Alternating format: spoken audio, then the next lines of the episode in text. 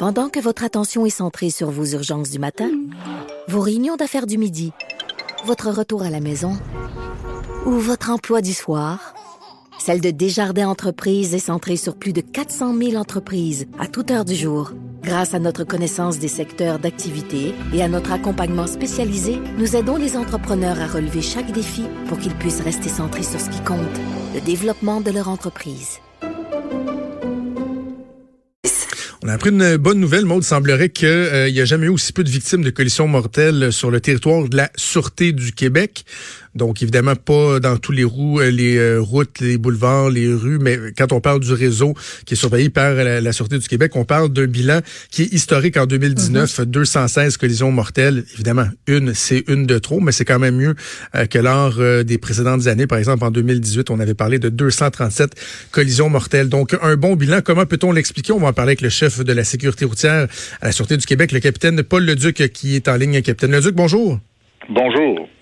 Vous devez être content de partager des bonnes nouvelles. Il me semble que euh, lorsqu'on est porte-parole à la police, on a l'habitude de parler de choses pas mal plus euh, tristes et négatives que ça. Oui, effectivement, c'est euh, c'est plus souvent négatif que positif. Donc, quand on a la chance d'avoir des bonnes nouvelles comme celle-là, ben, c'est bien le fun de les partager. OK. Comment on l'explique, euh, ce bilan-là, cette amélioration-là? Des fois, euh, lorsqu'il y a des bilans qui sont euh, plus négatifs, des fois, on va invoquer euh, l'aspect statistique de la chose. De dire, bah, bah, ça se peut que cette année, il y a un hasard qui fait qu'on n'a plus de décès ou plus de meurtres ou peu importe. Là, quand on, regarde l'excellent bilan, est-ce qu'on est capable de, de, de l'expliquer, de le justifier? Oh, tout à fait. En fait, si on recule aussi loin que, disons, 1975, à ce moment-là, il y avait 2000 personnes annuellement qui perdaient la vie sur les routes. Puis, évidemment, il y avait beaucoup moins de conducteurs et beaucoup moins d'autos. Donc, c'est une tendance qu'on observe depuis les 30, 40 dernières années qui est à la baisse. Si on parle spécifiquement de la dernière décennie, ben oui, il y a des très bonnes améliorations. Et comment on l'explique? Ben, Évidemment, je, je, suis pas là pour vous dire que c'est tout grâce à la police, parce que vous savez, il y a beaucoup de collaborateurs en sécurité routière, il y a beaucoup de gens qui y travaillent. On pense euh, à la SAC avec euh, toutes ces campagnes de sensibilisation, avec qui on travaille régulièrement, euh, l'ensemble des corps de police, le, le, ministère des Transports, les contrôleurs routiers, sont tous des acteurs qui travaillent en sécurité routière avec l'objectif commun de l'amélioration du bilan. Par contre, au niveau de la police, ce que je peux vous dire, ce qu'on a amélioré dans les dernières années, surtout dans la dernière décennie, c'est que maintenant, on travaille de façon ciblée. Avant, je vais vous dire, quand j'ai commencé à faire, à faire de la police il y a 25 ans, on me donnait mon auto, on me disait, Paul, tu t'en vas travailler dans ton secteur, puis euh, tu manges à telle heure, puis euh, réponds aux appels. Aujourd'hui, les policiers, on, on, va le, on a des portraits plus justes des endroits qui sont accidentogènes, des causes, puis des heures et des endroits ciblés. Donc, on va demander aux policiers d'aller travailler dans les, dans ces endroits-là là, qui sont plus, euh, plus dangereux, plus à risque donc, ce que vous dites, c'est que l'aspect euh, répression ou les, méthodes coercitives, ça fonctionne parce que même dans, l'article dans le journal, on parle euh, de rendre les automobilistes craintifs. Donc, oui, il y a la sensibilisation, mais l'aspect aussi, le bâton, euh, ça, ça fonctionne, ça apporte ses résultats. Absolument. On le voit dans la plupart des études qui, travaillent en sécurité routière. On voit que la sensibilisation, c'est très important, de, faire de, communiquer, puis de faire de la prévention. Mais la clé du succès en sécurité routière, c'est l'intervention. Sans intervention, il y a souvent pas d'amélioration de bilan. Donc oui, ça prend, comme vous dites, l'aspect du, du, du, bâton euh, pour être pour avoir des succès. Euh, je pourrais vous donner un exemple bien concret de ça. Quand un policier intervient auprès d'un automobiliste puis il remet un constat, le comportement, les études nous démontrent que les comportements des gens, on appelle ça l'effet halo, ça va jusqu'à 90 jours la modification du comportement. Donc quelqu'un qui reçoit une constat d'infraction pour la vitesse, ben, pendant 90 jours, ça dépend des personnes évidemment, mais euh, en moyenne, pendant trois mois, son comportement va être modifié, va ralentir. Puis ça, ben, euh, c'est le but qu'on cherche. C'est pour ça que, comme vous dites dans l'article, on disait de créer la crainte. Là, c'est une autre clé du succès, c'est d'avoir, c'est de créer la crainte d'être intercepté.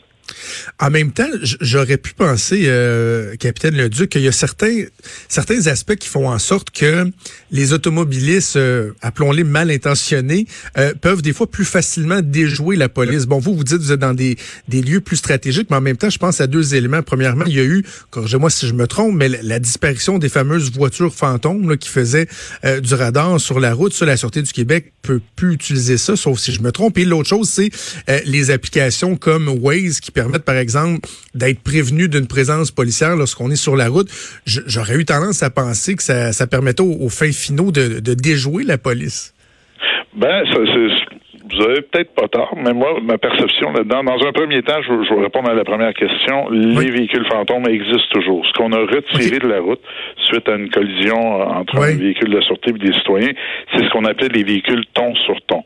Donc, euh, c'est un véhicule qui est, qui est banalisé, qui est fantôme, sur lequel il y avait des, euh, des le lettrage et tout était de la même couleur que la voiture. Ce type de véhicule-là a été retiré, mais on fait encore du cinémomètre avec des véhicules qui euh, qui sont des, véhicules fantômes.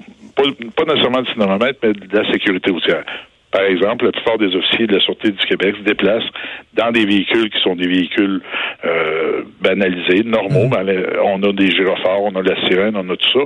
Et moi, personnellement, j'en ai un et j'interviens de, façon régulière. Donc, ce sont des outils qui sont qui sont toujours en place, puis on, développe les on développe nos stratégies en fonction de, de, de, différents types d'équipements. Donc, ça, c'est pour votre première partie de, la question. La seconde, les applications. Moi, je pense que c'est une bonne chose, ces applications-là, parce que ce que ça fait faire, ça fait ralentir.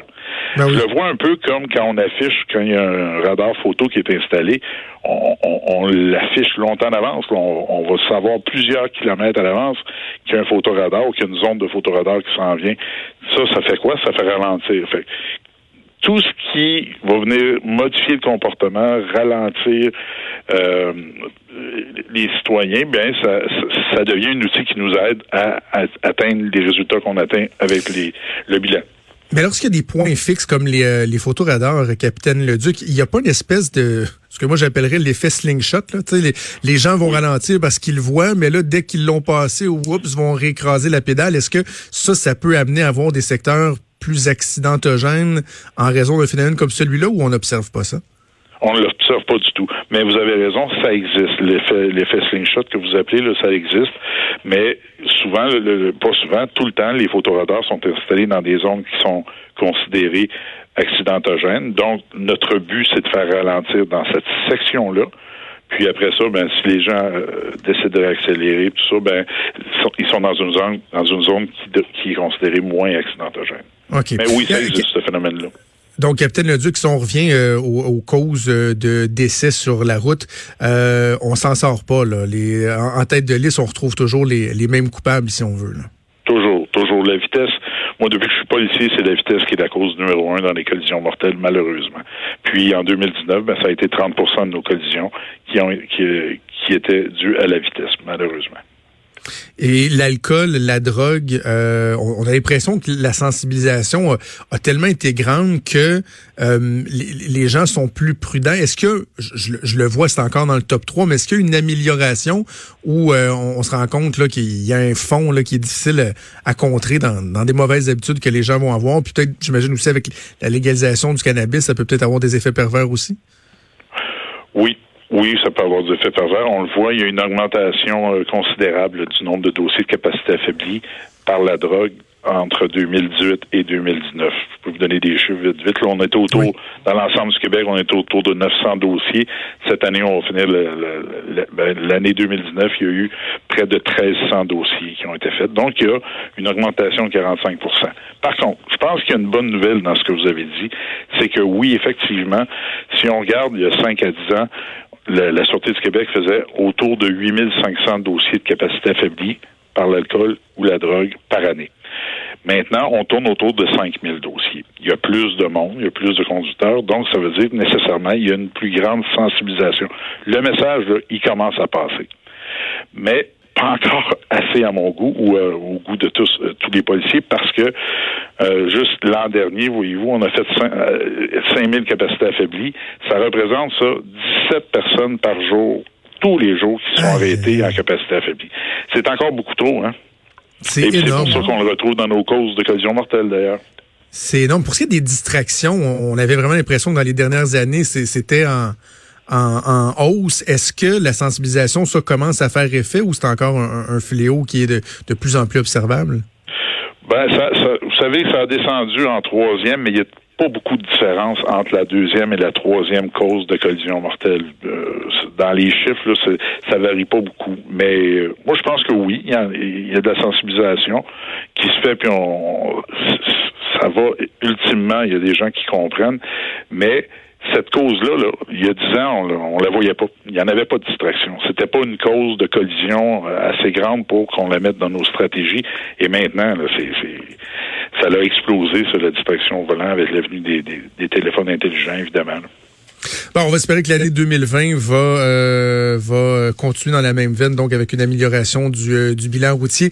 Euh, capitaine Paul Leduc, chef de la sécurité routière à la Sûreté du Québec, merci d'avoir pris le temps de nous parler. Ben, ça m'a fait plaisir. Je vous souhaite une belle journée. Merci à vous aussi. Dis-moi, Maude, toi, es, euh, est-ce que tu es une conductrice exemplaire? Euh, peut-être pas exemplaire, là, mais euh, je. Ben, quand même. Moi, l'affaire qui me gosse le plus, là, on va te le dire, c'est quoi? C'est les téléphones. Les téléphones au volant, là. C'est l'affaire qui me gosse le plus au monde. Si quelqu'un qui conduit dans lequel, tu sais, dans le véhicule dans lequel je suis, puis que je suis du côté passager, là, ça me met sur le nerf, là. Ça, me fâche. Là. Pour vrai, je me suis déjà pognée avec du monde. C'est comme, moi, je, suis assise, je suis ta passagère. Toi, t'es es comme en contrôle de notre bolide là, présentement. Ça fait que gère-nous donc. Essaye donc pas faire quelque chose de niaiseux qui aurait tellement pu être évité. Puis quand moi j'attends derrière quelqu'un à la lumière, puis que je vois que clairement il a la tête baissée, puis qu'il est en train de gosser sur son téléphone, là, me fait aller le klaxon. Puis quand je passe à côté parce qu'il change de voix, parce que là ça a l'air de ça a l'air de gosser là que je, je suis un petit peu euh, comme tannante. Mais je regarde dans la fenêtre d'à côté, là, puis je juge. Je juge. Ça m'énerve tellement. Il y a tellement d'accidents qui pourraient éviter pour une affaire conne tu peux répondre à ton téléphone dans 5, 10, 15, 20, 30 minutes. L'autre personne à l'autre bout, là, elle mourra pas. Ça va bien aller. Tu as, totalement raison. Moi, j'étais euh, j'ai été délinquant pendant euh, de nombreuses années. Mais tu sais, je te dis ça il y a quand les BlackBerry sont apparus, là, ça veut dire. Euh, ton petit clavier pas trop Je travaillais pour Jean Lapierre, là, donc à partir de 2002-2003, ça fait, ça fait quand même 16-17 ans, ça fait un bout. Là. T'sais, surtout avec le clavier BlackBerry, tu sentais les, les, touches, fait que tu pouvais mettre le téléphone sur ton volant, puis tu y allais, tu sais, quasiment. Tu venais que tu avais ton doigté. Là. Et à l'époque, je textais comme un malade. Puis à un moment donné, ben, c'est comme n'importe quoi, la sensibilisation est venue. Puis pour vrai, je, je, je n'aurais pas... Euh, euh, la prétention de dire que je suis parfait, mais mon Dieu que je me suis amélioré. Tu sais, par exemple, hier, je suis parti de Montréal, j'ai fait 2h45 de voiture, j'ai jamais touché à mon téléphone. Premièrement, parce que les voitures sont rendues de plus en plus développées où tu reçois un message texte, juste en touchant ton écran, l'auto va te lire, tu peux répondre avec ton message texte. Le GPS, je l'ai sur mon écran également c'est celui de mon téléphone qui est répliqué sur euh, le, petit écran dans la voiture. Tu trouves un bon podcast, là, tu le pars en partant, tu écoutes ça tout le long de la route. Fait que, tu sais, comme hier, en trois heures, je n'ai pas touché une seule fois mon téléphone. Donc, euh, la vitesse et ça, je me suis beaucoup amélioré. Là où j'ai encore des améliorations à apporter, c'est aux lumières. On est tellement rendu guiré qu'on n'est pas capable d'être cinq secondes sans rien faire. Que moi, une lumière juste, puis en plus, quand tu es dans un foutu VUS qui est assez élevé, on dirait que tu as moins peur de la voiture de police qui va te pogner en train de checker ton téléphone. C'est comme plus facile de juste comme je veux-tu manquer quelque chose moi là? En hypocrite tu regardes, tu regardes, les, Ouais. mais je me fais pas klaxonner.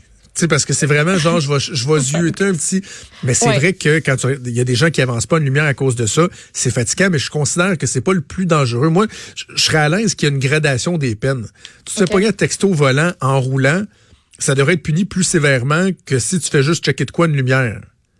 Je sais que certains diront oui, mais là, si, tu roules pas, quelqu'un peut te rentrer dedans, mais je, trouve que la gravité est, pas la même. Les conséquences sont pas euh, sont pas les mêmes que ton véhicule est immobilisé. Ouais, c'est ça. Mais je, suis pas parfaite là. Des fois, je conduis trop vite. Je, je passe. Oh, moi, je passe souvent sur des jaunes. Ah, genre vraiment flush là. Ouais, des jaunes orange foncé. Ah ouais, ouais. Je devrais pas. Je devrais pas. Je devrais pas. Moi, ça, ça écoute, en vieillissant, je me calme tellement. tu sais, moi, pendant plusieurs années, euh, le nombre de fois que je prenais la, 40, puis bon, à temps, je c'est plus la 20, là, quand je fais Québec-Montréal, ma vitesse de croisière, c'était 135-140.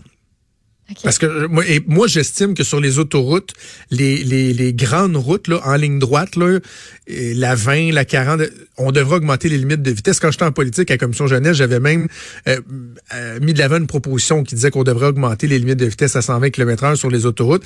Avec la sûreté, la, la, sécurité des voitures qui est accrue, je, je lâche pas le morceau sur ces grandes autoroutes-là. Je pense qu'on devrait augmenter la limite de vitesse. Mais n'empêche qu'aujourd'hui, je suis rendu tellement plus calme. Là tu te rends compte que tu sauves pas tant de temps que ça, puis tu arrives chez vous, surtout quand tu fais de, la longue route, tu es bien moins fatigué. T'es moins mm. fatigué parce qu'à 135, 140, là, t'es tout le temps en train de checker, y a une police, y a une police? Tandis que là, comme hier, là, je me suis barré à 116 sur le cruise, là. Oui, oui, là, t'es bien. sur le volant, ton pied est à côté. Moi, quand je fais de la longue route, j'enlève mes souliers. Ah, ouais? Je conduis avec mes orteils. ah, je suis pas capable. Ah, je suis pas capable. Non. J'ai tout le temps une jambe croisée. J'ai tout le temps une jambe croisée. Évidemment, pas la jambe droite. la, jambe droite, je la garde à proximité des pédales, mais ma jambe gauche est croisée sur ma cuisse. Le gars, il est assis, il me dit, assis en indien, tout va bien. Et des fois, quand, et des fois même, je vais, quand je tenais dans la jambe croisée, je vais l'allonger dans le dash à gauche, à côté du. Euh, ben non, c'est ça, tu niaises. Ben non, à côté. fait que des fois, je croise du monde, puis il voit ma, il voit ma jambe qui est à côté euh, dans le dash. weird, mais ben je te juge un peu, je trouve ça normal bizarre. Bon, je t'habitue que tu me juges de toute façon. ça m'atteint plus. Écoute, je mets, je mets, ma jambe de même euh, avec un café réchauffé. Hein? Imagine-tu? Le niveau de jugement va atteindre des niveaux euh, stratosphériques. Mais, mais quand je mets ma jambe de même, je fais, ah. des fois, je me dis, faut-tu pas que je pogne un accident? Non, parce que ça, ça va faire comment la jambe, elle te flippe dans Moi, de mes amis qui étaient, qui étaient policiers, ils m'avaient dit à un moment donné, j'avais faisais la longue route, puis j'avais mis mes, mes pieds sur le, sur le dash en bon, euh, en bon français. J'étais du côté passager, là, puis il m'a regardé et dit Fais pas ça. J'ai dit, mais là, pourquoi? Il dit, non, non, non. Il dit, tu veux pas que ça t'arrive, que t'as un accident, puis que t'as les jambes de même, puis que. fait que depuis ce temps-là, on dirait, je sais pas, ça m'a comme traumatisé, tout ce qu'il m'a dit, puis j'ai arrêté. C'est pas l'air d'une marionnette que tu plies dans une valise, là, les jambes qui passent dans Oui, non, non, ça va être correct, ça va être beau. Ah, écoute, on n'est pas parfait. Non. On n'est pas parfait, mais on est de même. Je pense que c'est ce qui nous rend tellement attachant. Tellement attachant. Allez, bougez pas, on fait une pause, on revient dans pas long.